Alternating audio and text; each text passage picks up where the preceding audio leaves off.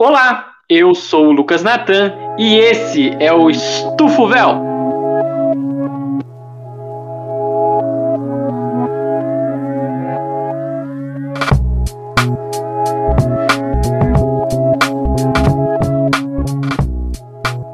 Se você não sabe quem sou eu, eu sou historiador, professor e amigo do Rodrigo que torce pro Flusão. É o Rodrigo do Rodrigo Verso, então. Olá, pessoal. Sou o Rodrigo Canela, desse universo, não do outro. E eu não tenho qualquer tipo de amizade com Lucas Natan, que se diz corintiano, mas na verdade é santista. Deus me livre. Fala Renan, aqui quem fala é Walter Júnior. E eu também não torço pro Fluminense, não conheço ninguém que torce para o Fluminense. E ainda acho que o Maraca é nosso aí. É nosso de quem? Você tem que identificar de quem que é nosso. É nosso porque eu torço no Rio de Janeiro pra português da Ilha do Governador. Com certeza, bem lembrado aí. Com certeza, bem lembrado aí. Fala galera, aqui é o Fred mais 10, também conhecido como Renan, que torce sim para o Fluminense, principalmente em 2009, naquele jogo conhecido como o Coração Valente. Fluminense de feira? Fluminense de feira, esse mesmo. Isso. Heart Valente, Heart Valente, Art. Heart Valente. Bom, no episódio de hoje, teremos nosso querido Rodrigo Canela falando um pouco sobre a visita que ele fez ao templo do futebol brasileiro. E aí ele vai explanar um pouquinho o que ele sentiu e os detalhes, né? Neste grande estádio, o estádio do Maracanã. É isso aí, Rodrigão. Transição. Futebol na Globo.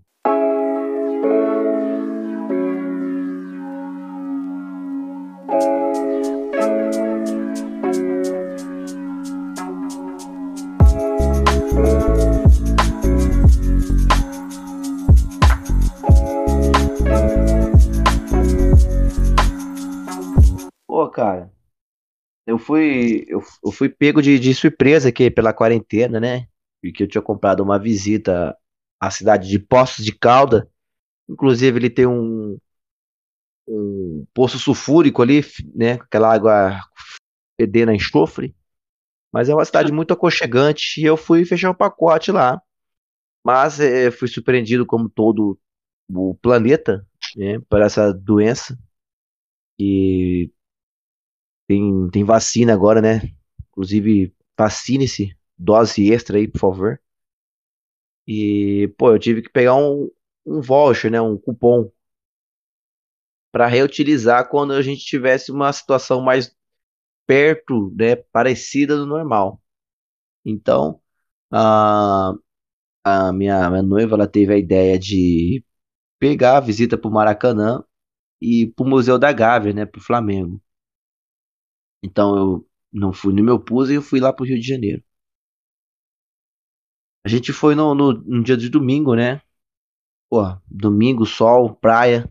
Depois a gente poderia ter curtido um Flamengo ou qualquer que seja o clube, mas no Maracanã lotado para ter uma noção. Mas o destino me presenteou, é, presenteou com, com todo, né? Mas é aquilo, né? Quem quer muito não tem nada. Então eu tive a visita ao Maracanã, no qual eu não sei se os meus amigos já foram até lá, né? Vocês já foram até o Maracanã? Nunca fui no Maracanã. O Maracanã é igual fui. caviar para mim. Eu, Só eu fui tanto, eu fui tanto no Maracanã quanto na Arena Neoquímica. Ah, então fui muitas vezes. É. Então a gente, pô, assim que a gente se adentra ao tour do Maracanã, a gente desce ali, pô, bem naquela fachada que a gente vê na, na,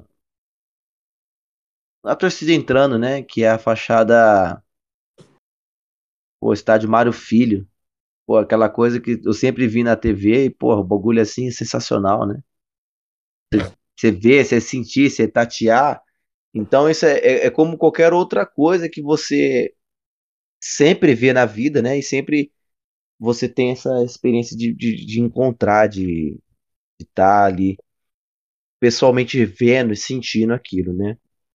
Eu fui duas vezes pro Rio, uma tá fechada por causa da Copa, e na outra. Por que, que a gente não foi lá, Natan? Ah, porque a gente não tinha dinheiro, né? É verdade. Ganhou pelo argumento. É, não, não vou falar que é uma coisa muito barata também, assim, não é uma coisa de 20 pontos, né? Não é uma coisa muito, muito baratinha, mas é. Eu, eu acho que para quem gosta de futebol, para quem, quem tem essa paixão, né? Eu acho que vale a pena, pelo menos, conhecer um pouco ali da história do. ver ele, sentir ele. Se não for para ver jogo, mas só fazer esse tour histórico. E você consegue entrar em áreas que em dia de jogo você não vai ter acesso, né? Que, que é, o, é o museu, e vestiário, e sala de imprensa. Além de, pô, você conseguir entrar no gramado, né?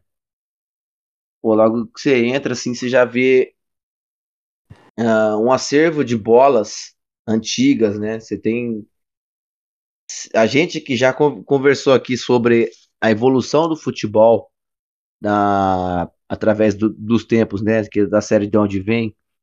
Pô, você, eu nunca tive contato, só apenas visual, mas eu tava ali, pô, de frente para a bola de 1950, de frente para a bola de 1930. Pô, aquilo ali não é uma bola, velho. Sim. Pô, é, é, é outra coisa, assim, esférica. É outro rolê. É outra coisa. Mas é, é sensacional você ver aquilo ali. Você não vai sentir, mas você vê, você, você tá emoção. próximo. Ah, eu, eu acho assim, eu, o que me balançou mais aqui, eu vou mandar para vocês aqui, falar para você que a, a, nostalgia foi grande, foi na, na bola aqui, que o Walter vai gostar muito de ver ela, que é a, a, bola do tri, da época do tricampeonato do São Paulo, né? Tricampeonato brasileiro consecutivo aí. Hum. Essa bola amarelinha aí fez parte da minha infância. Amarelinha não, branca com amarelo. Né? Tem a outra da frente ali também, que é da época, dessa mesma época, que é azul e branca, não sei se vocês estão vendo aí. E tem a, Sim, a Copa da Alemanha. Os ouvintes é... não estão vendo, né? Mas a gente está vendo. É, a gente pode colocar depois umas imagens aí. Mas é aquela bola da época de 2007, né? 2006, um, um período, 2005, um, é, esse período assim que foi a minha infância, talvez. É, acho que a gente encontra muita molecada hoje no, nas redes sociais que é, é o nosso período. A gente não tinha rede social, a gente tinha TV e era isso, né? Malemar um Orkut. Então, você já entra, você já. Eu que trabalho com centro de memória, eu achei a, a exposição muito boa, né? Ela narra muito bem. Ela narra a história do Maracanã através de banners também. Eu acho que ela foi. Ela foi. Ah, como posso dizer? Feliz, né? O pessoal que foi feliz na, na, na projeção da, da exposição. Então você tem souvenirs que são chute as chuteiras também, né? Tem chuteira, jogadores renomados, pô, como Ronaldo, Ronaldinho, Kaká. Você tem espaços dedicados a, a perfil de jogador flâmulas, que, pô, um negócio assim que me pega muito é, é, é revista antiga, tinha também lá, ingresso. Pô, é uma coisa sensacional, ingresso, uh, o material de divulgação da Copa de 1950, que foi aqui no Brasil, então te, teve um, um, outro peso, né?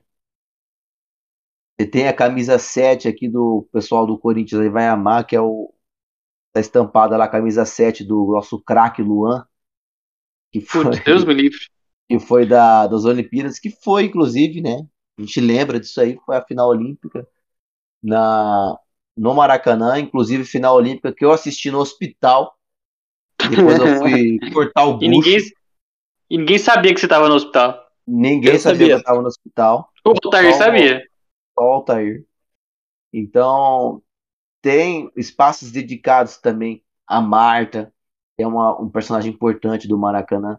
O próprio Ronaldinho, eu vou chutar aqui, eu acredito que o Ronaldinho seja muito pelo, pelo acervo pessoal que ele, ele, ele concedeu ao, ao Maracanã. E, cara, tem aquela chuteira dele que ela tinha do, é, branca e dourada. E é coisa de louco, cara. Olha aquilo ali, aquele uniforme do Barcelona. Pô, você viaja assim, você, caramba.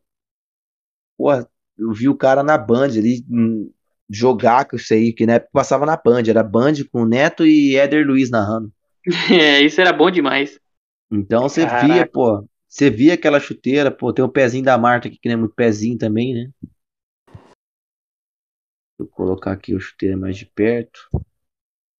Então, são espaços de perfis de jogadores, né? Tem do próprio Neymar também. O Neymar, ele, ele não cedeu o chuteira, né? Sabe-se lá por quê, eu não sei. Ele E babaca. pediu outras coisas. E tem uma coisa que eu acho que o o Maracanã não podia deixar de fugir, que são dos personagens cariocas que, fi- que fizeram parte, né? Flamengo. construíram a mística do Maracanã, né? A, é, o, o mais gostoso de você trabalhar com história ligada ao futebol é você ver o quão importante, como a gente já falou também aqui numa série do que foram os estaduais para fixação e popu- popularização do futebol na camada da sociedade brasileira, né? O- os jogos do Maracanã que envolviam o Botafogo, o Flamengo, o Vasco, o Fluminense, o próprio Bangu, Portuguesa, né? Outras, outros times pequenos da região que hoje não, talvez não existam mais, ou só já são amadores, foram importantes, né, para construir o, o próprio Maracanã. Então, tem um espaço dedicado. Os pés do Zico, que já está eternizado há muito tempo no Maracanã, fica nessa parte da entrada do hall, né? Os pés do Jairzinho também, furacão da Copa de 70, craque do Botafogo também na mesma época, fica lá. Uma réplica da camisa do, do Zizinho, que foi usada nos 50 também, craque, que jogou além da, da, da Copa de 50 no, no Brasil. Desfilou no Maracanã pelos clubes, né? Olha, será que ele exigir do rapaz aqui vai ser muito, né? clubes que ele passou. E, e tem esses espaços dedicados, né, para os clubes cariocas, como o do Botafogo. Vou dar um zoom aqui para não falar besteira. Tem duas flamo, é, faixas de campeão do tricampeão campeão carioca de 61 a 63, categoria juvenil. Sacanagem, os caras metem um juvenil aqui. A camisa de, camisa de 95. Aí tá tirando. camisa de 95. Tem também o do Zico, o do Zico que eu vou falar para vocês o que eu acho mais, porra, que me pegou muito assim, foi a chuteira. A chuteira que o Zico usou é, quando ele jogou na Itália. O jeito, isso assim, vocês precisam ir lá, também acho que o próprio Museu do Futebol, o Terry pode falar depois mais sobre isso. Questão de contato com os artigos de futebol antigo e novo, o, o, o quão evoluiu, o quão eu acho que quando a gente vai debater o futebol em si, de eras, tem que se levar isso em consideração. A bola mais pesada, por exemplo, até uma bola do que está no stand do Zico, assim, na parte do Zico, do Flamengo, que é uma bola de 90, a bola já, é- já é diferente da bola de hoje. A chuteira, muito, muito mais difícil de trabalhar um- e, e mais pesado do que o material que a gente tem hoje. É, a própria camisa, que tem uma camisa aqui do, que parece de crochê, cara. Você imagina isso aí suado. Nossa, Então- devia 3 então, quilos.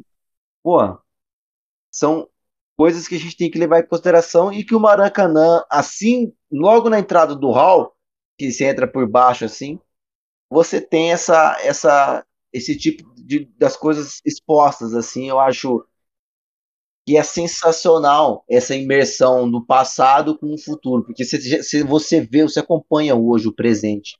Então, o passado na tua cara escancarado mostra o quão, quão é, evoluiu o nosso esporte, né? O que eu acho muito bacana disso aí é que você pode ver que as chuteiras antigamente elas eram feitas pra durar, né? Tipo, um jogador usava a mesma chuteira uma temporada inteira, ou sei lá, é, trocava bem raramente. Hoje em dia, mano, você vê os caras. A chuteira parece que tá meio descartável. Você usa É dois muito- jogos e já era. E eu acho que esse lance também de divulgação e tal. O Neymar não deve repetir uma chuteira durante a temporada, Ah, tá ligado? durante Uhum. um jogo. Um tempo cada chuteira. É, então. Isso que eu acho que é, que é complicado, tá ligado? Mas eu acho que também deve ter um pouco. Claro que também tem um pouco dessa lógica de um material que troca mais, né? Mas acho que deve ter um pouco do conforto também. Você ter uma chuteira que não é tão rígida, não é de um material tão feito para durar, como diriam os, os, os mais velhos, é mais confortável, sem dúvida, né? Sim, e aí sim, você tira, material. você, tira um- você tira uns bons quilinhos, né? Porque aquelas chuteiras antigas, a bichona devia ser pesada. Então, mas E aí aí a você gente- vê isso com a bola, né? Que nem. Exatamente. fazer uma chuteira mais resistente porque a bola também era mais resistente. Hoje em dia, a bola é levinha, a chuteira é levinha, né? Não, sem Fica dúvida. fácil, né? a- eu peguei esse comparativo, né, dessas duas coisas, assim, pra- e, e principalmente de falar sobre, sobre a comparação de eras, né? Pô, o, a gente estava conversando aqui em off em questão do Atlético Mineiro que vai tentar o reconhecimento do brasileiro de 1937. É, eu acho que esse debate de contextos, de, de ideias, tem que ser feito de maneira mais é, neutra, sem, sem colocar uma paixão na frente, né? Então eu, eu digo isso na questão do Pelé, né? Porque logo na fachada também, a última parte da fachada é dedicada ao gol mil do Pelé, que foi também no Maracanã. Eu acho que isso aí, os deuses do futebol foram, foram perfeitos nessa time, como diria o Lucas Natan. Então eles têm a bola, eles têm a rede, cara. A rede também, pô, não pode tatear, mas a rede, mas eles têm o ingresso, a camisa, né, do, do da praticamente ali da mesma época, ela tá emoldurada, então ela não tem não tem como ser réplica, né? Então é uma coisa assim, O, que eu queria dizer é que tudo, tudo isso envolve um negócio que é muito próprio do futebol, que eu acho muito legal, que é essa ideia de relembrar, né? A gente sempre está buscando. O futebol tem essa relação com a história muito bacana, que é de você buscar sempre algo simbólico do passado, né? E que é aí entra essa questão aí de as pessoas, né, os clubes, os dirigentes, eles vão tentar resgatar aquilo que é simbólico para eles, né? Então por isso que eles buscam lá uma uma Copa dos Campeões para tentar trazer para o presente como um campeonato brasileiro. Então é é difícil você você a gente pedir aqui uma neutralidade, porque eles não vão ter, mano. Eles não vão ter de jeito nenhum, mas é legal é, é, esse tema da visita do Canela, porque ele vai lá e ele, é, ele consegue enxergar as coisas desse ponto de vista mais nostálgico, né? Então é muito da hora. Você vê a rede do gol mil do Pelé, você vê uniformes diferentes, chuteiras diferentes. Isso é muito legal porque tem tudo a ver com o que a gente faz, né? Que é estudar o, o passado no presente. ah, sem, sem dúvida, eu o que mais óbvio do todo me encantou várias coisas, mas o que me chamou mais atenção é esse hall de entrada para essas ter a peça museológica, né? Pô, tava passando aqui que eu esqueci até de colocar no roteiro. Você tem a camisa de 1938, aquela camisa branca, ela tá encardida ainda, né? De sujeira, ela tá emoldurada. Então, Então- isso, isso, isso chama, porra, atenção pra cacete, cara. E, e tem um Chama. significado muito maior, não é só uma camisa, sabe? Não, é a camisa branca, é a camisa branca do Brasil, que até 1950 era, era a principal, né? Que depois de 1950 ela passou a, a não existir mais no, no uniforme do- da seleção e passou É. a ser a, a branca e a azul. Então o, o Maracanã proporciona isso e, e, cara, são camisas utilizadas em Copa do Mundo, né? E, pô, você sente, assim, um peso de ver aquilo, de que, principalmente a gente, assim, que viu mais a, a, a documentário, essas coisas, assim, que a gente assiste, pelo menos eu fiz muito isso, então você vê ali pessoalmente, você, você sente um peso diferente, né? Mas eu queria, eu queria fazer uma pergunta pro Rodrigo. É, você já tinha ido no Maracanã antes? Não, não. Eu nunca fui, foi a primeira vez. Eu queria que você me dissesse, porque você vai chegar ainda no né, o significado de você entrar no gramado ali, mas quando você viu o Maracanã de fora até, o que que você passou pela sua cabeça ali? O que, que passou no seu coraçãozinho? Antes de entrar no, no- até mesmo no na- primeiro portão lá do Maracanã. Quando você tava saindo pra, pra pegar o Uber, pra pegar o ônibus, o que, que você sentiu? Deu borboletas na barriga? Ah, então, primeiro que eu tava esperando uma van e um grupo, né? Depois chegou a, a guia e ela chamou um Uber. Aí eu falei, porra, fosse assim, não fechava o pacote, né? Pô, paguei mais pô. caro, pô. porra. Mas beleza, né? Foi de Uber, ela foi explicando algumas coisinhas do Rio.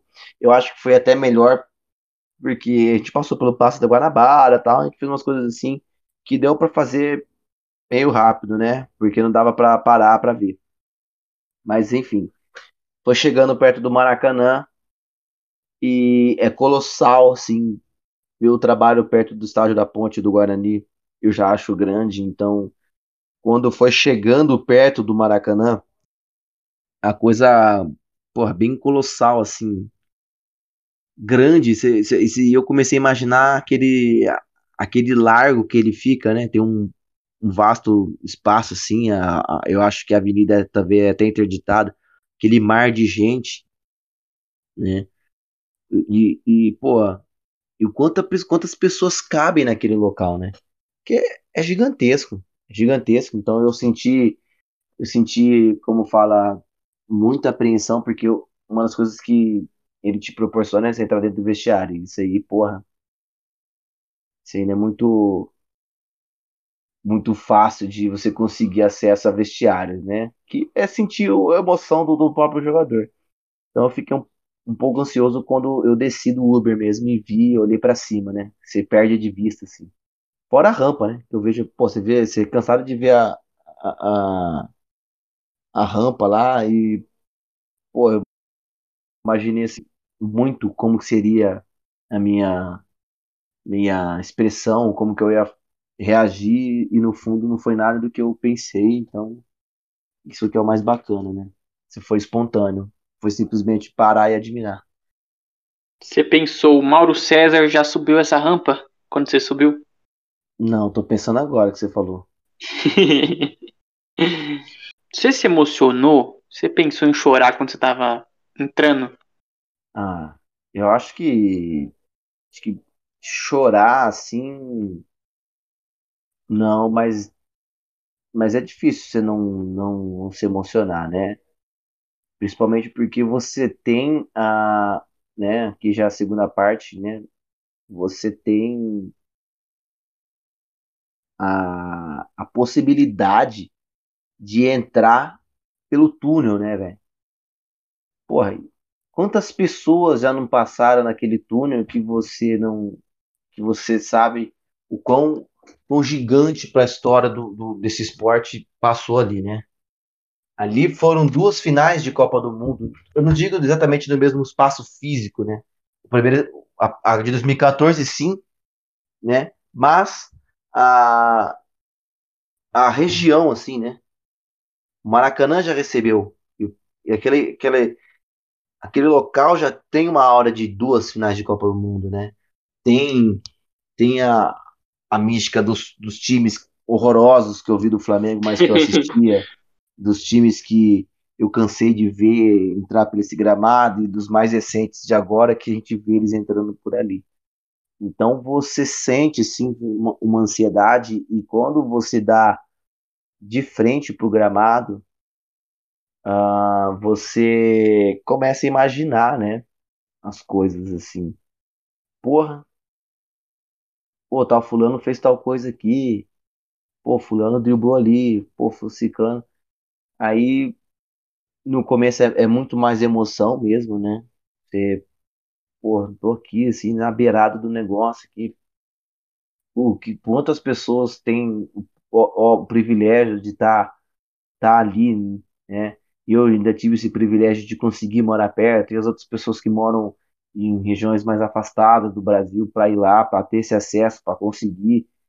Então, mesmo que não seja profissional, você sente né, um pouco Emoção, né? a energia daquele local, né? Não, eu ia falar que antes de, de a gente entrar, de, pessoal que, que não deve ser flamenguista, mas pode conferir depois nas redes sociais dos, dos clubes que vão visitar o Maracanã, né, do seu time que vai visitar. Tem o vestiário, então a gente também tem a oportunidade de entrar dentro do vestiário, que é o do visitante 2. E na sala de aquecimento, bater aquela bolinha, tem uma bolinha lá. Né? Inclusive, depois vai pro estufa lá, eu bati na bolinha. Inclusive, porra, mandei bem zaço, o pessoal pediu até pra gravar lá. Eu tive que deixar, né? Boatos de que você é, tiver que limpar a parede lá, você ficar chutando a bola na parede, é isso? Não, não, aquilo ali é do outro visitante. Outro visitante foi Entendi. lá, ele. Ele, ele lá. ele pensou que era frescobol, ficou chutando a bola na, na parede. Mas é. Pô, é. Nathan, o que, que você ia perguntar? Não ia falar que você chegando no campo, acho que é muito parecido com aqueles filmes que a pessoa vem do interior para uma cidade, aí passa aquele vídeo, tipo, a pessoa passando pelo centro, toda im- impressionada com o tamanho e tal. Era mais ou menos você entrando, vendo o tamanho cara, do é- estádio, a atmosfera. Eu faço só a Meio que- comparação, essa comparação com a primeira vez que o Chaves viu o mar em Acapulco.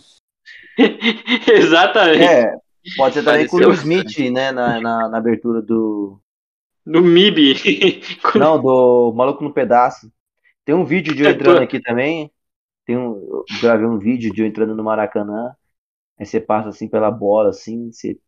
Caralho. né? Ó, aí o Maracanã você já entra assim, porra, duas cam- camadas de arquibancada grande, gigantesca. Aí você, porra, eu olhei assim, ó. Isso aqui é eu gravando aqui, não sei se tem chorando, não. Mas o gramado, assim, pertinho, você. Porra. Escoçando armas, assim, velho.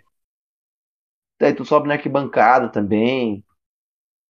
E dali, pô, você começa. Eu imaginei ali, né? Com o auge da, do ódio ao Renato Gaúcho, eu, eu imaginei o 5 a 0 então me senti um, um pouco aliviado, né?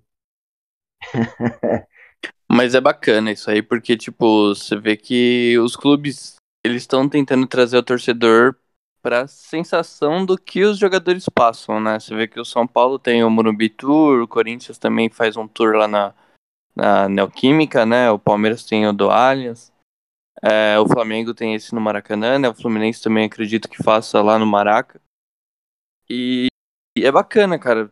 Eu sei que não é barato, né? Nem todo mundo tem oportunidade, mas o, o Museu do Futebol, ele é de graça, né, nas terças-feiras. E também é uma experiência muito bacana. É, quando não é de graça também, não é tão caro, se não me engano tá 20, 25 reais a visita, tem quem pague meia e tal. E é, é- é muito legal, né, pra quem gosta do esporte é, e quem gosta de histórias também, né. Você tem tudo num lugar só. E você também consegue conhecer o gramado, né? Você não, não pode entrar só. Mas você vai até a arquibancada também. E é uma experiência muito bacana. Inclusive, vamos fazer aí, hein? Gravar um episódio lá no museu. Não, Pegar, sim. aproveitar janeirão aí, que a gente tá todo mundo de férias. Partiu o Museu do Futebol, vamos trocar ideia com a galera do centro de referência lá, ó. E já era. Você, nosso ouvinte, tá feito convite. Quem quiser colar com a gente, vamos marcar uma data aí, é nóis. Só um, um adendo aí, o, esse, esse daí acho que é um dos dois, viu, o Altair? É mais pela concessão do, do Flamengo, do, do Fluminense, que tem as cores deles lá, mas é mais do Maracanã. Mas é Ah, exatamente tá. isso. Não é acho- tipo um Flamengo Tour. Não, não. Ah, tá. Mas é Flamengo exatamente Tour é só no estádio do Flamengo. que é a, é a Gávea. Inclusive eu fui lá na Gávea também, depois. Mas eu acho que, que, que tem que ter esse, esse tipo de interação e a gente conhecer. Não tá muito fácil de ir no jogo também, né? Principalmente quando você torce para times de fora. Fora, eu digo assim, até pra gente aqui, pô. pô, quantas, quantas vezes o, é, o Natan e o, o, o Renan foram para São Paulo para ver o Corinthians jogar, né? Então, tem, tem gente que daqui de Campinas vá, frequentemente tem, mas é aquilo, né, do acesso, né, todo mundo que tem, tem gente que, que tem suas peculiaridades e também o ingresso está cada vez mais caro, né? O, a minha, o meu parecer final do, da visita do Maracanã é, eu acho que, que todo amante do futebol tem que conhecer essa parte do Maracanã, porque na história escrita do futebol no Brasil, o Maracanã é um dos atores principais. Então, você tem que ir lá, você tem que conhecer né, esse gigante. Lugar onde o Brocador jogou. Pô, eu fui na Gávea também depois, né? Só no adendo aí. Fui depois do, do outro tema que a gente pode debater aqui rapidamente, que só uma opinião rápida aqui também, pra gente não ficar só minha visita, né? Eu fui depois que o Flamengo tinha, tinha tido a votação, né? Então eu fui em um local onde as pessoas que estavam usufruindo daquele local decidiram a ah, quem comandaria o orçamento bilionário que o Flamengo vai ter nos próximos três anos. Então, um grupo recluso do, do Leblon decidiu isso, né? Inclusive o Altair aí pode depois explanar um pouco da situação do próprio São Paulo, que vem passando por uma coisa lamentável em relação a isso. Eu acho que tem que ser um debate urgente para a entrada de sócios torcedores. Eu não sei, eu estou muito cru, né? mas eu, eu, prometo estudar mais sobre isso, porque eu acho, eu acho incrível que um grupo de, de, de sócios que às vezes não estão nem ligando para o próprio clube decida o que os caras vão fazer, né? Inclusive são caras que aí que a gente já viu episódios lamentáveis aí do Ninho do Urubu, né? Da relação da morte das, do, do, dos garotos lá, a gente viu como que essas pessoas lidam, lidam com o lado humanitário, né? E vão comandar. Fora outras coisas que eu posso explanar depois. Então, não sei se vocês ficaram sabendo, né? Mas houve uma votação, né? Para a mudança do estatuto do São Paulo. E as principais mudanças que eles pediam, né, era quando para iniciar, né, para dar uma uma orientação pro pessoal que tá ouvindo, né, o, o Júlio Casares quando nós é, quando tava fazendo a campanha ainda, nem tinha sido eleito ainda, ele tava com a ideia de, de transparência. De transparência porque o São Paulo na né, era Leco e anteriores a Idar e tal, tava pecando muito nesse lance de, de roubalheira, né? Muita roubalheira. Os caras desviando dinheiro do São Paulo e tal. E o Casares veio com essa ideia de vamos fazer uma transparência. Só que agora, nessas últimas últimos meses, né? Ele já veio com a ideia de uma mudança no estatuto, que não sei o quê. É, esse lance de transparência aí já, já não tá colando muito. E ele tava querendo até que as reuniões fossem tornassem secretas e tudo mais, sabe? Para não ter mais essa transparência que ele tanto bateu na tecla, né? E mudança também de, de tempo de mandato e tudo mais, mandato de conselheiro, quem que poderia opinar e tudo mais. E então até agora tá tendo muita muito bafafá com tudo isso, né? É, teve já algumas mudanças, né? Nessa última reunião que teve. Na, na última quinta-feira, né? E nessa última reunião foram aprovadas 13 pautas, né? Inclusive a da volta da reeleição. Que antes não podia, né? É, é, uma reeleição desde a época do, do nosso querido. É, como é que é o nome dele? Aidar. O Arapuca, pô. Não. Hum, caralho, Juvenal Juventus, porra. O Arapuca, pô. Arapuca. Arapuca. É... e, e nessa, tipo, os conselheiros, né, votaram 146 votos a favor das mudanças contra 83 votos negativos, né? Então, não foi algo tão consensual assim, nem todo mundo aceitou, né? Então tinha tinha uma boa margem ali, né?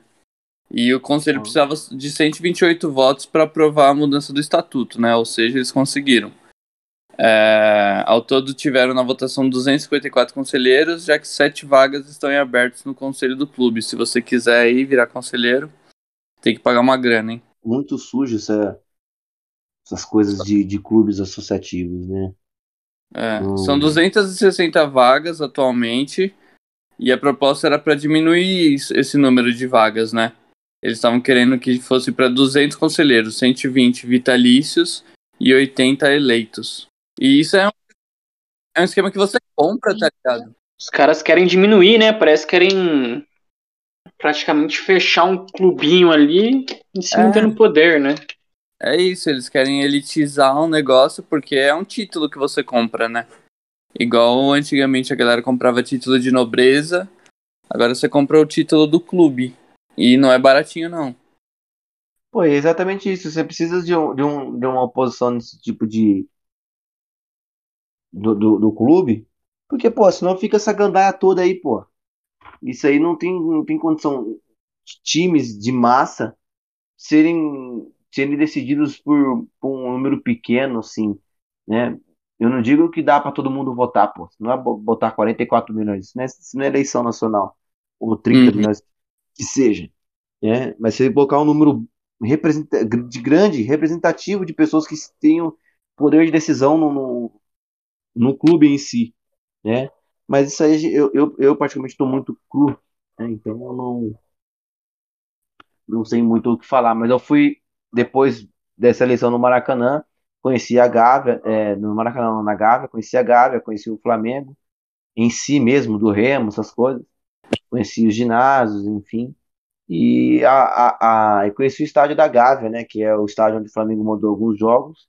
E onde aí, quem puder assistir no YouTube aí, onde o, o Romário brigou com o lateral do Madureira, e acho que em 97, e o Júnior Capacete deu uma voadora desse mesmo lateral aí.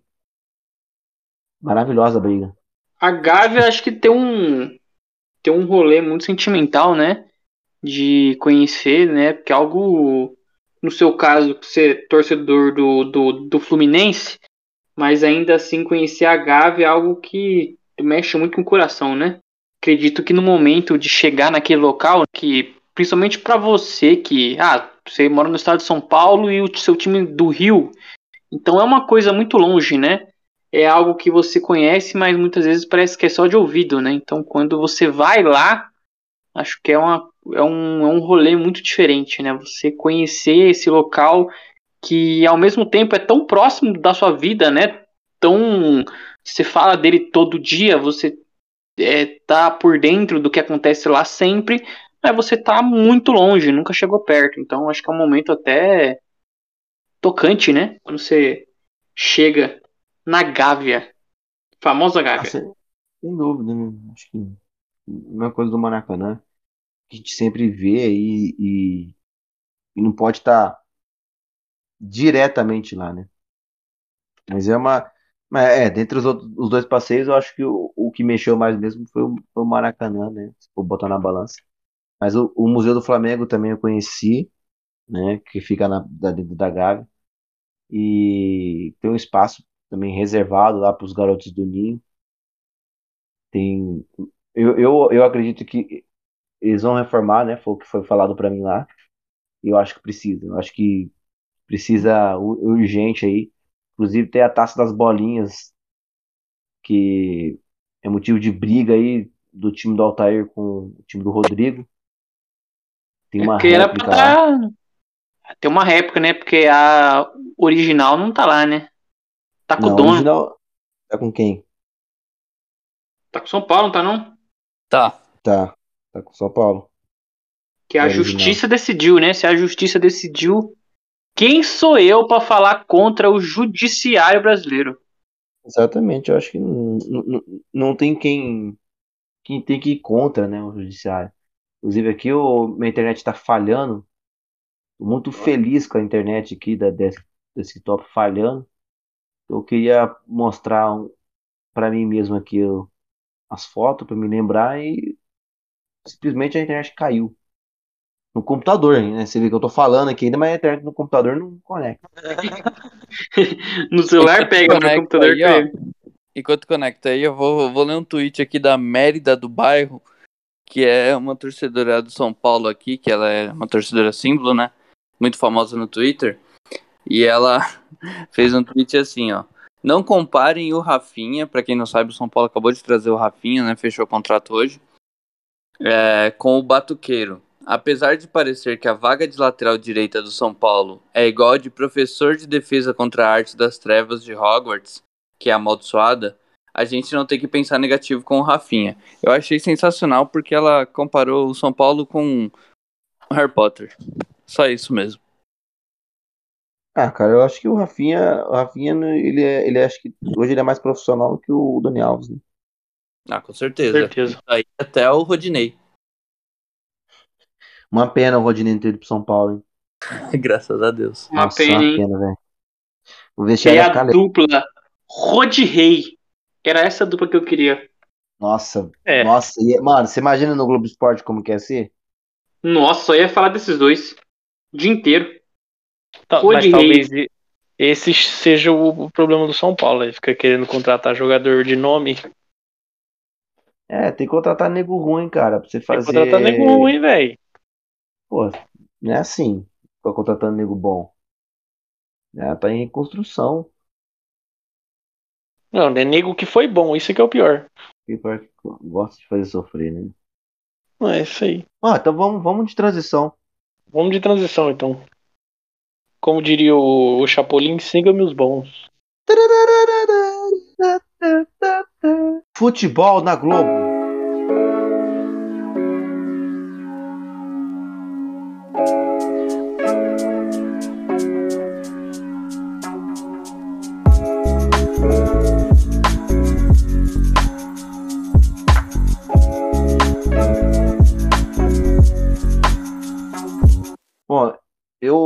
Falando aqui pro pessoal em off aqui que não consegui escrever, né, da maneira como eu queria esse, esse episódio, né? De novo, a pandemia. Acho que ela marcou muito a vida de todos nós e a minha aqui nesse final de ano foi marcada por casamentos que foram remarcados ao longo desse, desse ano, né? Eu tive muitos casamentos, inclusive aí do nosso querido Renan. E um deles foi esse fim de semana.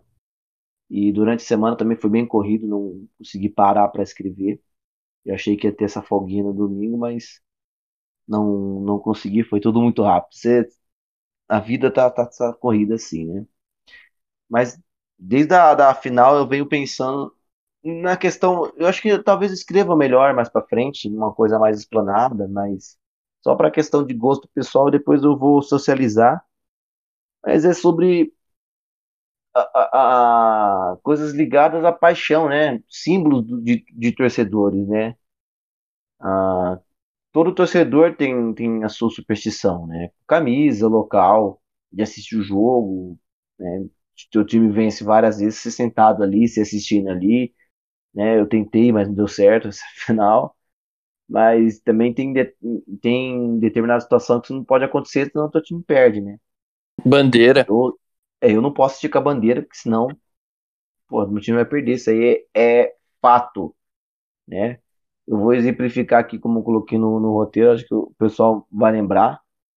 Tem um, o episódio 8 da quarta temporada do seriado Todo Mundo Deu o Gris. O pai dele, né, o Julius, ele vai passar roupa, cara. Porque a turma da barbearia contra a turma do salão apostou que os, Jets iam perder no, acho que era futebol americano. E tanto as meninas do salão quanto os homens do, da barbearia falaram que eles teriam que passar roupa, o Julius ou a Rochelle, porque os dois fizeram isso quando o resultado foi positivo para ambos nessa aposta. Então o Julius ele foi correndo para casa e ele começou a passar a roupa, né? Então acho que isso aí tem a ver com, com uma simbologia, né? Isso só foi para exemplificar, porque eu particularmente tenho uma camisa, né, que eu uso sempre no, nos jogos, né, do Flamengo.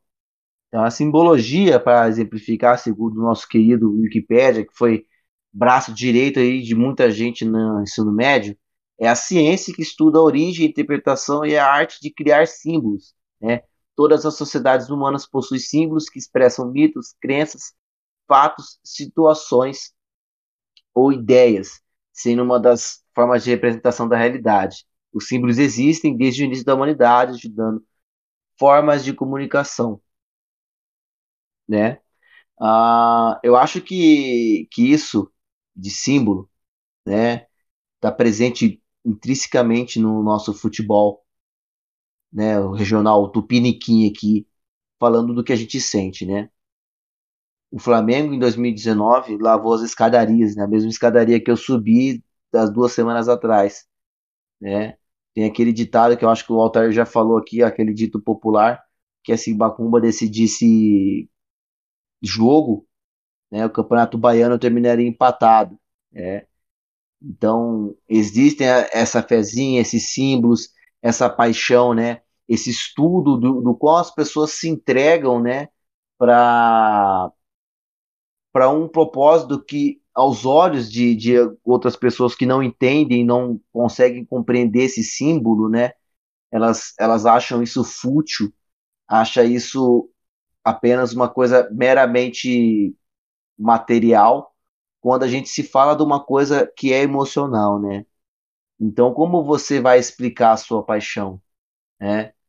Hoje eu tenho um exemplo duas pessoas em mente aqui, mas que eu não vou citar o nome, que não, não precisa, mas são duas pessoas que sempre falam. Uma, no caso, sempre fala, a outra me perguntou uma vez, né? O, o como seria é, você gostar de futebol, né?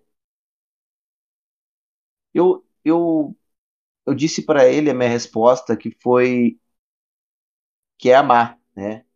É paixão, é amar, né? Às vezes chega até a ser irracional, porque às vezes o, o, o, o, amor é, é irracional, né? Você não, não tem o controle dele todo. Então, o futebol é, é, é aquilo, né? Você tem que sentir para saber o significado por um todo, senão fica vazio. Né? Então, toda vez que a pessoa pô, não tem essa mesma paixão, te questionar e te rebaixar na ideia de que é meramente um esporte, é fútil, existem coisas mais importantes, né? ela tem que entender que o futebol faz parte da própria sociedade então, fazendo própria parte da sociedade, ele é importante. E ele tem uma coisa diferente de outros aspectos que a gente pode ter na vida, que é essa questão da paixão, essa questão do símbolo, da ideia, né, da representação. Quem não vê uma, um São Jorge, né, se não consegue associar o próprio Corinthians, São Judas Tadeu ao Flamengo, São Paulo, eu acho que o próprio São Paulo, não sei. É, né? deve ser. Você vê os, os italianos, você não associa um, ao próprio Palmeiras, né? Os Santistas, as, a coisa classuda, aquela música clássica. Eu associo o Santos a uma música clássica. Eu associo, eu, eu, eu, eu respeito o Santos pela sua magia, por ter tido o Pelé, que é o maior jogador de todos os tempos, que sempre vai ser. Então, eu acho que isso é, é inexplicável, você tem que sentir. Então, para as pessoas que falam isso, então elas têm que ter o primeiro passo. Ela tem que permitir sentir a emoção. Vá ao estádio, né? Veja jogos, se permita. Isso aí vai para o colega que perguntou como é sentir a, a paixão de futebol. Eu só queria pedir licença para fazer um contraponto dessa fim de semana do casamento do que eu fui que é de um ouvinte nosso, né? Um palmeirense, que foi campeão. Deus me livre. Deus me livre. Palmeirense. Foi campeão da Libertadores, né? Casou recentemente aí com a prima da, da Carol, da minha, é da minha noiva. E ele um é italiano. aí pro Andrés Pereira. ele, é, ele é italiano, né? tem descendência André. italiana. Então ele tem, tem toda essa, essa ligação com o próprio Palmeiras, né? E eu queria ter, como fala, ter escrito melhor, né? Ter sintetizado o que eu pensei da questão do símbolo, porque o casamento dele teve muitas questões é, de simbologia, né? Teve muitas referências, muitas imagens, e imagens que mexia com o sentimento né, das pessoas presentes. E eu acho que isso tem, tem tudo a ver com, com a paixão do futebol, né? Então você, você vê símbolos, imagens, representações daquilo que você ama, né? Isso independente, isso dizendo de pessoas, né? Se estão vivas ou mortas, né? Mas o sentimento que você sente ainda está ali. Então isso foi muito bonito, né? Eu acho que todos ali sentiram a mesma emoção de estar ali naquela cerimônia. E vai meus parabéns aí no casamento pro Adriano e pra Débora. Adriano ouvinte nosso aí. É, que eu sei que não deve ser muito fácil escutar flamenguista, principalmente nessa época aí de grande rivalidade dos clubes. Mas aí vai o nosso agradecimento por nos apoiar, né? Mais que a gente tenha aí as nossas dificuldades, né? Um abraço aí pro, pros noivos e outro pro Andréas Pereira. Bom, deixar para o Altar comentar essa fala belíssima do Rodrigo aí, porque realmente eu, o que eu posso dizer é isso aí. É, a questão do, do amor que nós temos pelos times e essa relação com o casamento, né? É, acho bacana. Porque quando a gente gosta de alguém, a gente quer estar junto sempre, a gente quer ver a pessoa feliz e tudo mais. E com futebol, para quem é realmente ama, quem realmente é apaixonado pelo clube, é a mesma coisa, né? A gente quer ver nosso clube sempre vencedor e apoiamos até o fim, né? Tem muita gente que quer ver o clube se lascar para depois subir, melhorar e tal, mas esses realmente não são muitos torcedores, né? Porque quem ama realmente não quer que, que o time nunca esteja, é, esteja lá embaixo, né? Quer ver, né? E achei muito bacana essa Sem relação dúvida. que fizeram aí, né? Do casamento. Porque quando você para pra É. pensar é isso. É, no caso, eles fizeram mais uma homenagem, assim, aos parentes deles, né? Então, mas eu achei, achei, achei, achei muito bonita e eu acho que a gente, nessa ocasião, a gente pensa nas coisas que a gente preza, né? A gente tem sentimentos também. Então a gente acho que acaba compartilhando de um todo daquela, daquele sentimento e eu pensei, ah, eu acho que no amor, né? Que todo, todo torcedor ama o teu clube, né? A gente Sim. tem aquele jogo, aquele momento especial do que a gente vai, porra, você vai lembrar do que você vestiu, do que você fez, do que onde você estava sentado, quais foram as palavras que você falou, qual foram os seus seus primeiros, enfim, sentimentos com aquilo, né? Eu acho que eu, comigo é o jogo do, do- da final da Libertadores, com o Altair eu não sei, o, o, o Natan e o Renan eles falaram pra mim que é aquele jogo da, da última rodada de 2007, né, que ele, pô, eles choraram.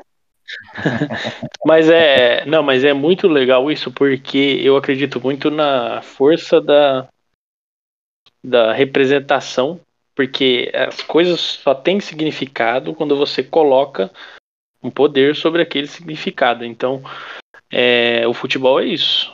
É, a gente ama porque a gente, porque ele tem um significado nas nossas vidas, né? Cada time, mais o futebol em si. E é é realmente a partir da, desse sentimento, né, da experiência que a gente vai adquirir, não só no futebol, mas na vida. Então, está de parabéns pela, por esse texto aí que tenho certeza que você não escreveu, mas saiu muito bom agora. Eu escrevi. Cara, é, é realmente o, o, o Rodrigão tá de parabéns aí pelo texto. E futebol é isso, né? Futebol é identidade, futebol também é, é amor pelo clube, pelo, pela situação, né? Pela emoção, pela emoção de torcer, de, de gostar de um clube, gostar de um time, gostar de uma camisa. tem muito símbolo, tem muita identidade. Acho que é por isso que o futebol se torna tão grande, né? Ele parece até uma coisa rasa para quem não acompanha de fato, não torce de fato.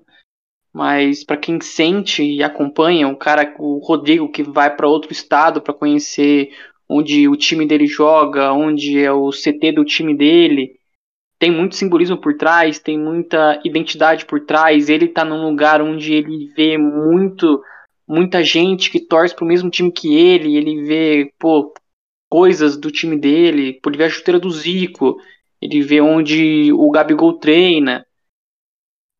É outro rolê, né? Trabalha com o coração mesmo, né? O coração, a cabeça, você sentir que faz parte daquilo. Isso é muito bonito, muito tocante. O Altair, ele, ele tá passando por um momento difícil, né, com o time dele, mas nem por isso ele deixa de amar o time dele. Faz parte também. Só queria dizer isso. É igual casamento, né? É... Mesmo quando o casamento tá ruim, a pessoa continua firme e forte. Realmente. São tempos difíceis aí. O negócio é não abandonar, né? É, porque as coisas são. O futebol é. É, é por isso que ele é, ele é. Ele é fascinante, né? Ele vai além do momento. Do, além daquele momento. Então, é. exceto quando é palmeirense, que eu não gosto em todos os momentos. Mas é- Exatamente. É, é uma coisa. É, é, isso aí, é cíclico, né? Futebol ele não. É. É, esse ano aí, o 2019, o Flamengo ganhou, depois foi humilhado agora. No ano que vem, quem vai se ganhar é o Corinthians. Depois humilhado, é o Bragantino. Tô brincando. Realmente, o, o, o futebol é cíclico. É, um, um time que há 10 anos atrás estava terrível, hoje pode estar bem, e daqui 10 anos isso vai mudar. É, a não ser que você seja um gigante europeu, você não tem garantia de nada, né? Então, Altair, ainda existe esperança, Altair. O São Paulo ainda vai voltar a ser o São Paulo, vai ganhar o Paulista esse ano aí, pode acreditar. Deus shows. Falando, é, não sei se pode puxar o terceiro bloco aí, mas é disso que a gente vai falar, né? Isso. Expectativas. Transição. Futebol na Globo.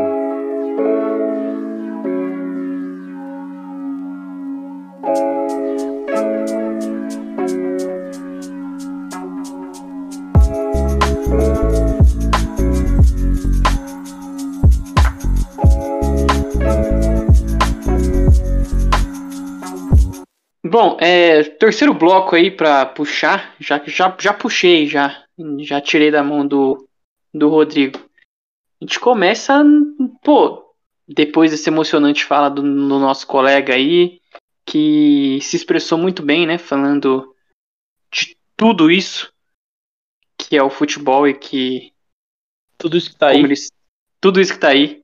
Ano que vem é ano de Copa, né? Teoricamente vai que acontece alguma coisa e não tem Copa. Mas teoricamente é ano de Copa.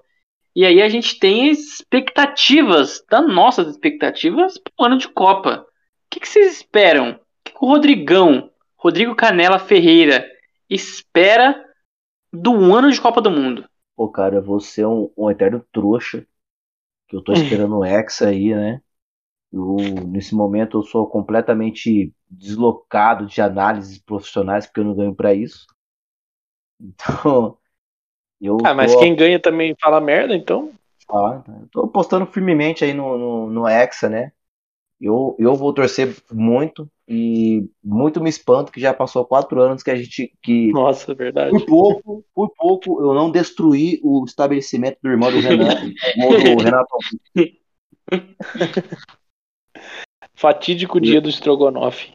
Que eu ia quebrar. Maíra pé frio. Rodrigo arrumar a briga. Não, vamos. É, ah, é, essa história um dia a gente conta aqui. Um é, dia a gente conta, vale. Um dia a gente conta, com o Rodrigo querendo quebrar o bar do, do irmão do Renan. Pré-copa. Pré, é, é, no pré-copa a gente conta nossas histórias. Mas. Escreve aí pra você não esquecer. Mas, cara, a minha expectativa, eu acho que vai ser uma Copa difícil pro Brasil. É claro que a gente sempre torce pro Brasil ganhar, porque é legal você ganhar uma Copa do Mundo, mas eu tô bem pessimista para ser sincero, acho que tem chance do Brasil ganhar, acho que obviamente, mas acho que não vai ser fácil. Se ganhar vai ser um título aí na na emoção. Acho que muito provavelmente vai ser dessa forma, como ultimamente tem sido assim, né? As eliminações têm sido, tirando o 7 a 1 as eliminações têm sido difíceis e emocionantes, né? Jogos que dava para ganhar. Mas eu acho que vai ser uma Copa difícil para o Brasil, mas quem sabe? Quem sabe? É, eu, eu tenho uma coisa com o Brasil que é, eu, assim, eu acho que quanto mais consistente o time é, e foi com o Dunga e com o Tite, mais ele é avacalhado e menos ele vai favorito para a Copa. Porque quando ele vai aos pedaços, ele parece que é mais favorito. Como foi 2002, 2006 e 2014. 2014. Então, eu não espero nada além de. É... Humilhação e derrota. Uma, uma, uma boa fase de grupos e um dos deuses acuda ali na, no mata-mata, porque não, não, sei o que esperar do, do Tite e do Brasil para essa Copa. Então, não é um time que tem grandes jogadores individualmente. Tem lá o Neymar, né? Mas é um time que é muito consistente, que não perde jogos é, faz muito tempo, né? Tirando aí para Argentina, né?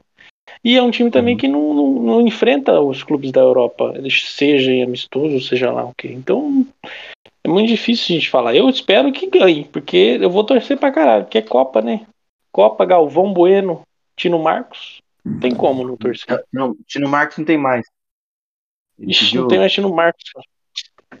Bom, eu vou torcer muito. Vou torcer muito pro Tite, acho que ele merece. Mas é é aquele negócio, né? Dia de estrogonofe. Você acha que o Tite merece por ser quem ele é ou pelo, pelo profissional que ele é? Pelo é, pessoal por... ou pelo profissional? Pelo, pelos dois, eu acho, sim. Pelos dois. Pelos dois. Tá fazendo um bom trabalho com a seleção brasileira. eu acho. Eu acho. Então, acho que ele merece porque ele já treinou o Corinthians, né? Então, e já foi campeão pro Corinthians, então ele merece. Tá é, certo. E o Natan que tá colocando essa parte aí, não é, sou eu não, hein? Eu lembro que eu perguntei pro Renan, mas o. O que eu acho que. O problema do Brasil é, é que ele não se prepara para enfrentar times europeus. É uma crítica que o Renan fez. É. E que eu assino embaixo. Porque você vê que em épocas de Copa do Mundo tá tendo aqueles amistosos bacanas, né, nas vésperas e tal. Só que o Brasil sempre pega uma Jamaica, sempre pega, sei lá, Filipinas, o Haiti, tá ligado? Tipo, um país que não tem tradição nenhuma no futebol, que aí vai, ganha de 8 a 0, chega na Copa empolgado, beleza, vai, faz uma boa fase de grupos, ganha do México, ganha do Japão, fica líder, aí vai e pega, sei lá, o segundo colocado do grupo D, que é a França. E perde. E perde. A Holanda perde. A Bélgica perde. Pega um time que sofreu para passar de fase. É isso. É, isso. Perde. Então, é, é, é isso aí mesmo.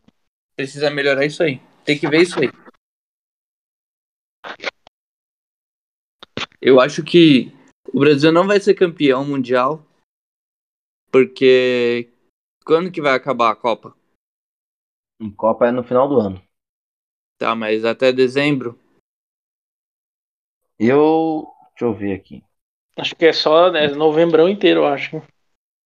Então, porque aí, se o Brasil for campeão, quem que vai receber os campeões? É, a Copa do Catar é de 21 de novembro a 18 de dezembro. Então a gente vai ter um fim de ano maravilhoso com Copa e Natal. E eleição. Boa. Tem eleição. E eleição. Eleição ah, também. a eleição já vai ter sido, né?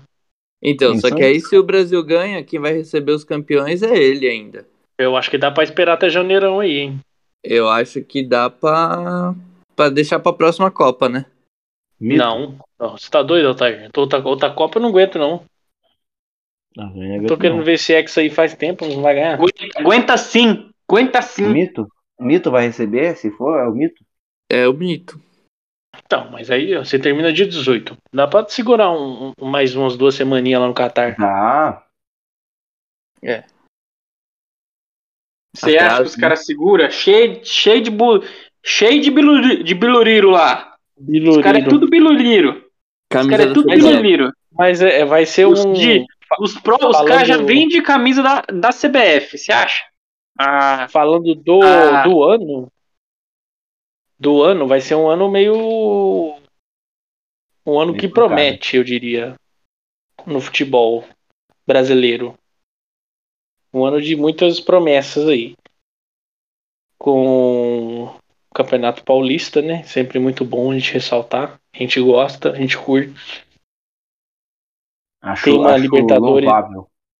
Uma Libertadores com aproximadamente 28 times brasileiros. Então, podemos ter aí uma, é, fases de grupo da Libertadores bem interessantes, né? A outra crítica que eu tenho pra fazer é isso aí, ó. Se os caras não colocar uma fase de grupo com quatro brasileiros, vai chegar dois brasileiros na final de novo. Não, mas não pode agora. O quê? Só vai poder cair time brasileiro, por exemplo, se for com quem disputou a pré-Libertadores. Hum. Então, na- no sorteio, pode cair time brasileiro, mas pode cair, por exemplo, é, Flamengo e Fluminense, ou Flamengo e América Mineiro. Entendi. E aí a gente tem o Abelão buscando o tricampeonato, o, o Flamengo ainda sem treinador, mas com um time que promete, né? Coringão aí com sua, sua casa de asilos comandada por um jovenzinho. E o Atlético Mineiro, né? Do Cuca Ball. Então, assim, é um ano que. Uma série B muito boa também, né? Importante Série B. Acho, eu, pô, eu particularmente adoro assistir Série B. Eu pô, assisto sempre ali, principalmente se for com J, Toda JG. terça. Toda terça. Eu tenho que assistir a Série B. Amanhã, infelizmente, eu vou ficar órfão disso. né? Mas, fazer o quê? A vida não é feita de flores, né? E aí, já, já só para puxar aqui, né, esse tema tão bom, que é o- os nossos times, né? O Rodrigão pode falar aí o que ele espera do Flamengo, o Altair do São Paulo, que eu sei que é coisa boa que ele espera, então essa é a hora. Pô, eu, eu particularmente acho que o, eu, eu, não tenho expectativas agora, porque primeiro eu preciso ver quem vai treinar meu time, né? Diniz, Não faço, não faço a menor ideia, menor ideia Diniz, Luxemburgo. Luxemburgo. então, eu por enquanto, assim, tenho esperança de que vai vir um cara bom e que o, o clube consiga disputar títulos, né? Eu acho que tudo, por mais que fique questão do cheirinho, né? Do aroma, da fragrância, mas acho que antes de tudo é importante disputar títulos, né? Coisa que quem cresceu vendo o Flamengo nos anos- no começo não, não viu muito, né? É, pelo que eu tava vendo aqui, Balotelli será jogador e técnico do Flamengo. É o, é o Diego, vai ser. Diego Ribas. Diego Ribas. Não, Diego Ribas tá negociando negociado com o São Paulo. Também. Ele- Paulo. É porque ele pisou no, no escudo, então ele já tem uma relação próxima com o São Paulo. Já, já tem. Você Mas aceitaria o time? o time? nem fudendo. Prefiro o Rodinei. Ah, Ainda bem que não depende do Altair, hein? Ainda bem. Um craque desse dando mole? O Rodinei, você tá falando? É o Diego Ribas. Chico Ribas. Mas o que, que você espera, Altair, do São é, Paulo? Altair, o que você espera? Mais áudios do Murici, o que que você espera? Ó, antes do São Paulo, eu vou falar do parâmetro mundial, né? Eu acho que primeiro a gente tem que rezar para que essa pandemia acabe, porque já fazem duas semanas lá na Inglaterra também tem alguns jogos que estão sendo anulados, né? Cancelados e reprogramados, né? Tem um ou outro que eles estão conseguindo fazer, né? Mas a pandemia tá rolando solta lá na Inglaterra, né? O pessoal não tá se vacinando e tal. Mas Então- na, na luta contra a CBF, a, pandemia perde, eu acho. Ah, com certeza. A Anvisa que o diga, né? É. Conseguiu parar um Brasil e Argentina que dirá de, um... de outros campeonatos. Do Omicron. Pois é. Então, primeiro de tudo tem que rezar para isso, né? E que volte cada vez mais, né? Com mais segurança e tudo mais, que o pessoal continue se vacinando, como o Rodrigo já disse. E do meu Tico Liro, é, eu espero muito que não caia, que não seja um ano de, de descenso. Mas espero que. É, eu acho que o São Paulo tem, tem chance, sim, no Paulista, né? De defender o título. É, embora eu acho que o Corinthians vem muito forte, e o Palmeiras também, mas por não estar jogando a Libertadores, eu acho que o São Paulo e o Santos, né? Vão focar nesses campeonatos locais, né? Acho que o São Paulo e o Santos vai focar mais no, no Paulista, na Copa do Brasil e no Brasileiro, né? Enquanto o Palmeiras, o Corinthians e o Red Bull Bragantino vai focar mais nos campeonatos internacionais, né? Então, sei lá, acho que essas contratações aí são meio duvidosas, né? Douglas Costa muito próximo, o pessoal tá falando do Pato, e eu não sei com que que o São Paulo vai pagar isso aí, né? Tá vindo esse dinheiro árabe aí, será? Os caras vão querer comprar o São Paulo? Não sei. É... Ronaldo comprando o Cruzeiro, torcedor falando pro Kaká comprar o São Paulo, os caras acham que é fácil assim, né? Qualquer um vai lá, dá uma oferta, fala, deixa eu comprar seu time aí. E tá longe de ser isso, né? Então, espero muito que seja um ano melhor para nós, do Estufa, e para os nossos times também. Bom, já falando do meu timão, eu, o que eu espero, cara? Eu espero um. Uma Libertadores em uma fase de grupo confortável. Acho que o Corinthians vai conseguir. Silvinho vai conseguir jogar no começo do ano. Os jogadores aí velhos, mais bons, né? E depois eu espero uma eliminação vergonhosa nas oitavas. É, mas eu acho que esse time tem tudo para fazer um, um ano até que decente, né? Acho que é um time que começou a se estruturar, mesmo que seja boa parte de idosos. Acho que são jogadores muito bons, né? Principalmente o nosso querido amigo Renato, que é um cara que o que ele joga não tá escrito, né? Mas eu acho que tem tudo, o Corinthians tem tudo para fazer um, um, campeonato decente, né? Para talvez mesmo que não seja campeão de nada, acho que ele tem tudo para se tornar um time competitivo, né? De não ser mais o que foi há um, dois anos atrás. Acho que tem tudo para que o, o Corinthians consiga fazer essa ascensão de se definir de vez, né, como um dos times que querem postular um, um título, né, sair do, do meio de tabela. Acho que tem tudo para isso, né? E ainda mais com uma base aí que parece promissora, né? Jogadores jovens legais. Então, torcendo muito, né? Pro timão aí que, que vem sem freio, vem sem freio. Vai golear o Mengão. Roger Eu Guedes. acredito- Eu acredito no, no Renato Augusto, camisa 8 da seleção na Copa. Sem dúvida. E novamente a gente chega no dia do Strogonoff. Né? Mas, ô Renan, você compartilha aí da, da- das impressões do nosso querido Natan? Infelizmente, eu acho que ele se perdeu aí na abordagem dele, então eu não vou Você acha que eu. compartilhar, não. Você acha, você, acha, você acha que eu me perdi? Eu acho que ele, ele, ele, se, ele tá se manifestando como um corintiano amargurado e que não acredita no time. O, que eu acho ruim. Eu sou um cara de fé no meu time, então eu não posso compartilhar essa ideia que ele tem do próximo, próximo ano. Eu fico triste, inclusive. Você acha que ele vai ser campeão de tudo, Renan? Vai Não, ganhar tudo. Mas você vai dar água pro vinho muito rápido. Não, eu, eu tô. Mas eu falei, tipo, eu não acho que o Corinthians vai fazer uma campanha linda na Libertadores. Acho que ele Eu- vai eu- fazer eu um ano acho- decente. Vai fazer um ano decente. No, Um ano no decente pra você é o, time, é o time não ganhar títulos?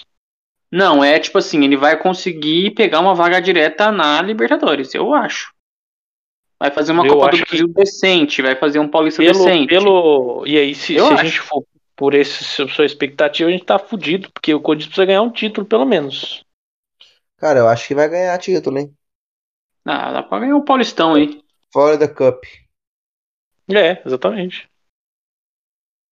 precisa, precisa, eu acho que precisa do, do Natan mais alegre com o time, eu acho. Ah, é que o, o Cássio Frangano e Silvinho não tem como eu ficar alegre, né?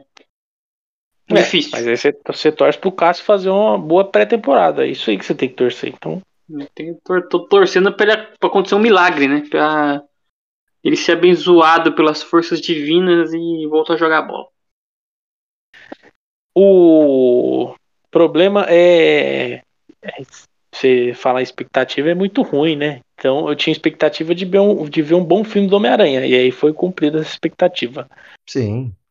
Eu acho que você tem que ser realista com a tua.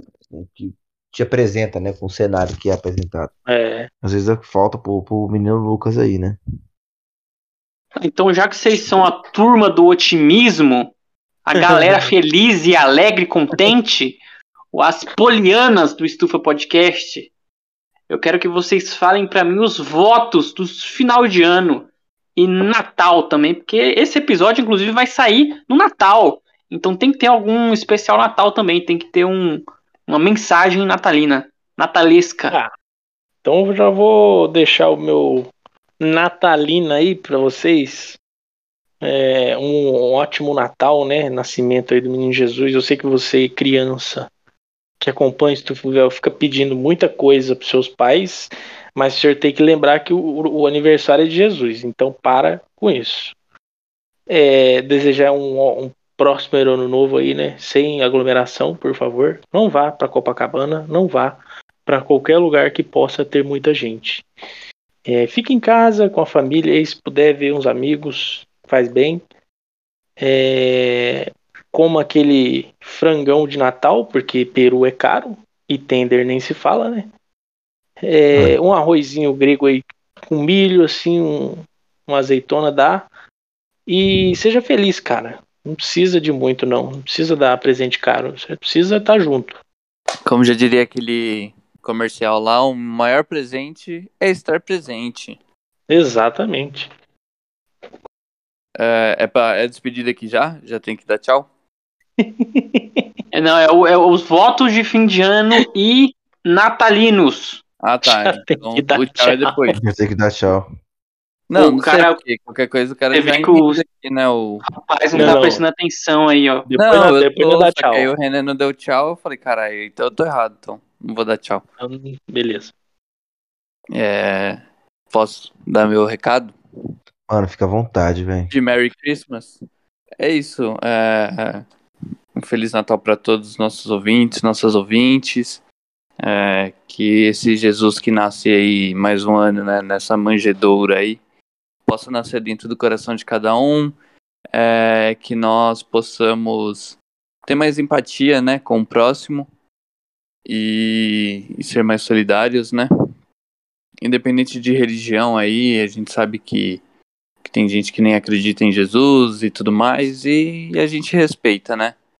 Mas que sigam a palavra, né? Sigam as mensagens, não só do, do Cristo, né? Mas é, das pessoas boas que passaram por essa terra, né? Então fica aqui meu forte abraço, desejos de Merry Christmas e um feliz ano novo para todos nós aí, de muitas vitórias e, e segue o baile. Bom, acompanho aí os votos dos nossos companheiros. Eu desejo aí um feliz Natal a todos, né? Um, um período aí de grande reflexão. A gente sabe que, que é sempre a mesma coisa. Eu, particularmente, acho que a gente tem que deixar de só relembrar no Natal, mas é, ele é marcante, né? Mas a gente tem que levar sempre para a vida aí, né? Tentar deixar um pouco mais leve, porque o capitalismo deixa terrivelmente amarga. Mas é isso, um Feliz Natal, um abraço, a todos, né? E esse episódio aí foi, mais aí para a gente relembrar o que é de que move o futebol, né? Que é o a paixão. Bom, vou deixando meus votos, né? E por mais que eu seja o rapaz que não está empolgado, Mas eu desejo aí um ótimo Natal para todo mundo, cara. Acho que mesmo quem quem compartilha da visão religiosa qual for, e aí tem um, várias vertentes aí de comemorações no Natal, né? É, faça com muito amor e muita dedicação aí suas comemorações. Para quem não não não é dessa galera, né? Também faça, encontre a, a família. Acho que pode ser uma data para ficar pertinho de quem você ama, de quem você gosta. E então é isso, aproveitem a família de vocês, aproveitem as pessoas que vocês gostam, seus amigos, mandem um recadinho para a pessoa que você gosta, para a pessoa que você tem uma amizade bacana. Fala, ô, oh, Feliz Natal, cara, um beijo para você. Isso é importante. Aproxime-se de quem você ama, de quem você gosta. E o ano novo, né? A gente espera aí que tudo melhore, que no ano que vem a gente tenha Lulinha, não o jogador, falo o presidente e a gente espera que as coisas melhorem, né? Que a gente saia dessa desgraça que a gente tá e fique cada vez melhor. Então eu desejo para todo mundo uma melhora de vida aí, uma que a gente consiga muitas pessoas né saírem da sopa de osso, voltar a comer comer comida de verdade, né? Então a gente fica nessa torcida e nesse desejo. Um abraço para todo mundo, um feliz ano novo, um feliz Natal e um feliz aniversário para mim mesmo. Olha só, e pro meu pai também. Beijo. Ah, não, porque não é despedida ainda. É, é. Porque dia 26 é meu aniversário, para quem não sabe aí, entendeu? Então manda um parabéns para mim. Chega lá e fala, ô, oh, parabéns. Falar do novo? Tá falando do novo também? Pô, eu falei dos dois. Falei dos dois já. Ah, tá. Eu me perdi, mas tudo bem. Pode dar tchau já? só, só queria fazer um último comentário aqui antes da gente se despedir. Que eu fiquei empolgado em comprar presentes pro Felipe, cara. Já tinha comprado presente para ele, né? Comprei um tênis que pisca, sabe? A criança vai andando e vai piscando. Comprei para ele, muito fofinho. Fui no... Bonito demais o tênis. Fui no shopping hoje, cara. Vi uma regatinha. Comprei uma regata para ele. Ele vai ficar tá parecendo o, o Fred Mercury agora comprar até um bigode pra ele. Pô, falar em Fred Mercury, acabou de entrar aqui na minha timeline aqui o Fred Mercury vestido de mulher. no tá clipe I Want to Break Free. I Want to Break Free. Bom, é com o Fred Mercury prateado aí que a gente começa a se despedir desse que é o último episódio da nossa segunda temporada. E a gente retorna na nossa terceira temporada, mas por este ano este é o nosso último episódio, então eu vou me despedindo, né? A gente agradece todo mundo que participou dessa temporada, todo mundo que escutou a gente, que compartilhou, que curtiu. A gente manda um abraço, um beijo no coração de todo mundo. É... Um abraço também para o craque Filipinho, o menino que em breve terá tênis com luzinhas. O Laurenzo aí, que já tá um cara crescido, fazendo polo aquático e tocando tambor. O menino parece o, o, o, o Jô tocando mini, o Jô tocando mini tambores, né? O cara é um, um talento nato para música, né? E outro abraço para meus queridos aqui da bancada, para todo mundo que tá junto com a gente. Um beijo. Até a próxima temporada, até o próximo ano. Feliz Natal, feliz Ano Novo e feliz aniversário para mim, que estarei fazendo aniversário dia 26. É isso aí. Uhul! É isso, né? Um Feliz Natal aí pro Natão e um feliz aniversário aí pra Jesus. É, e vice-versa. É, deixar um forte abraço aqui pro Filipinho também, segundo Natalzinho dele. Segundo já, né? Segundo. Segundo Natalzinho do menino Filipinho. O Lourenço já tem lá seus sete natais. E ele quer ganhar um um senhor cabeça de batata vestido de Homem-Aranha. Tô procurando aí, se vocês virem alguma loja, vocês vestido me dão Vestido de Homem-Aranha? É, não tem, vai ter não, hein, mano. Tem. Pegou pesado tem. aqui esse presente, hein? Eu vi no, na, no, na Amazon, tá 90 pau, mano. A compra tá, da Amazon, então. Então esse é? tá barato até.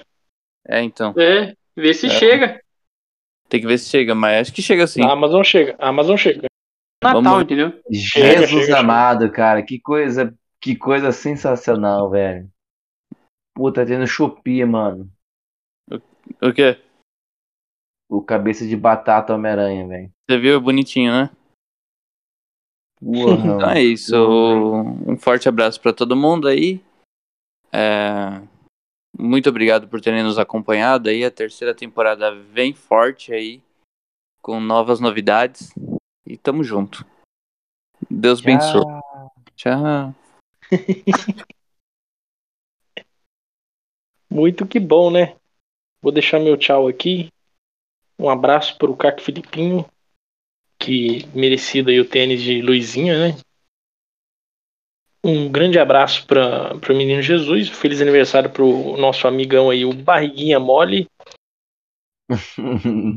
Professor Gato. Cat Teacher. Essa Deixa- baguinha, mano, é foda. Deixar um, um feliz, um feliz Natal para todas as famílias aí. Para Ma Maíra Gomes, Charlotte Gomes, para os meus amigos né, de bancada aí.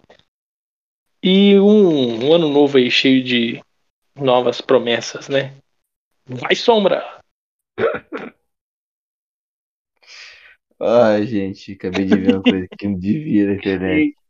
Que Maria. O maluco, o maluco tá cobrando 40 contos no boneco vagabundo do Rambo.